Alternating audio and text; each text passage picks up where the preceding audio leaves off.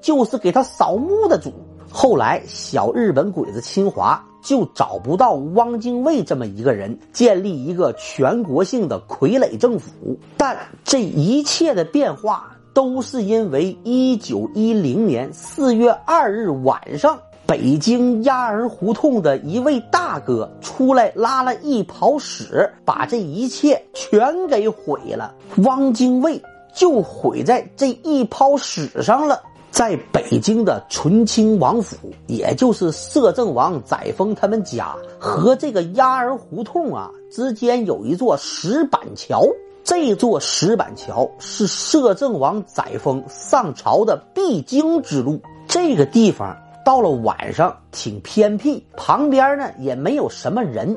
一九一零年四月二日深夜，鸭儿胡同的一位大哥。晚上起来上厕所方便。当时的北京啊，已经有公共厕所了，但是深夜上厕所毕竟不方便，厕所离他们家还挺远。再说了，当年的北京厕所没安灯，所以这位大哥图省事儿，就在石板桥附近就地解决了。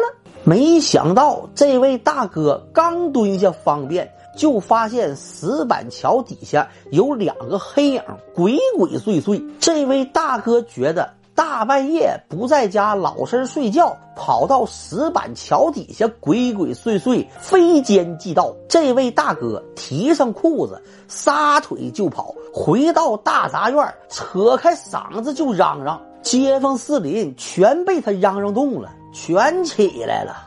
大半夜不睡觉，你这是啥意症呢？这时候，这帮货把大清的片警也给招来了。大家本着看热闹不嫌事儿大这个准则，来到了大石板桥下，发现桥下挖了一个大坑，坑里边放了一个两尺多高的大铁罐，大铁罐上面有一个螺丝，螺丝上面连着一根电线，一直通到旁边的一个阴沟里。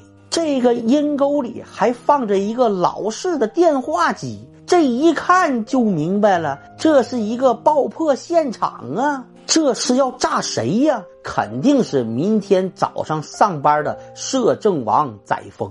然后这位片警就层层上报，管理京城治安的大佬们全来了，那个九门提督，还有管城内治安的警察局局长。那个时候，大清已经有警察局了，还有那个肃亲王，就是后来大间谍川岛芳子他亲爹。这个炸弹的威力呀，那是相当惊人。后来为了开启这枚炸弹，还找来了日本专家。这枚炸弹那是做工优良，用料足。只要摄政王载沣从这儿经过，一旦炸响，摄政王就成一堆肉馅儿。这名引爆装置的大哥也活不成。他俩那是同归于尽。当年这帮大清的警察呀，那也是真不白给，学习西方先进的刑侦经验。这帮货找到了打造这个铁罐的铁匠铺。并且在铁匠手上找到了顾客的线索，并且在小桥附近呢留下了暗哨，发现了前来探风的可疑外乡人。大部分搞暗杀的人呐都是广东口音，就你这个口音不出事儿，那都出鬼了。后来这帮警察顺藤摸瓜，找到了琉璃厂东门火神庙西夹道胡同。一家新开张的照相馆，里面一票革命党，汪精卫和黄复生一抓一个准儿。另外还有三个人出去搞炸药了。这帮人是痴心不改，准备再做一个炸弹，再炸载沣一次。这三个找炸药的人，就有汪精卫的小蜜陈璧君，就是那个南洋富商的小姐，还有玉培伦和于中石。这三个货跑了，这就是点子正，要不然就来了个一窝端。汪精卫肯定是这五个人中的主谋。黄复生和这个玉培伦是制造炸弹的专家。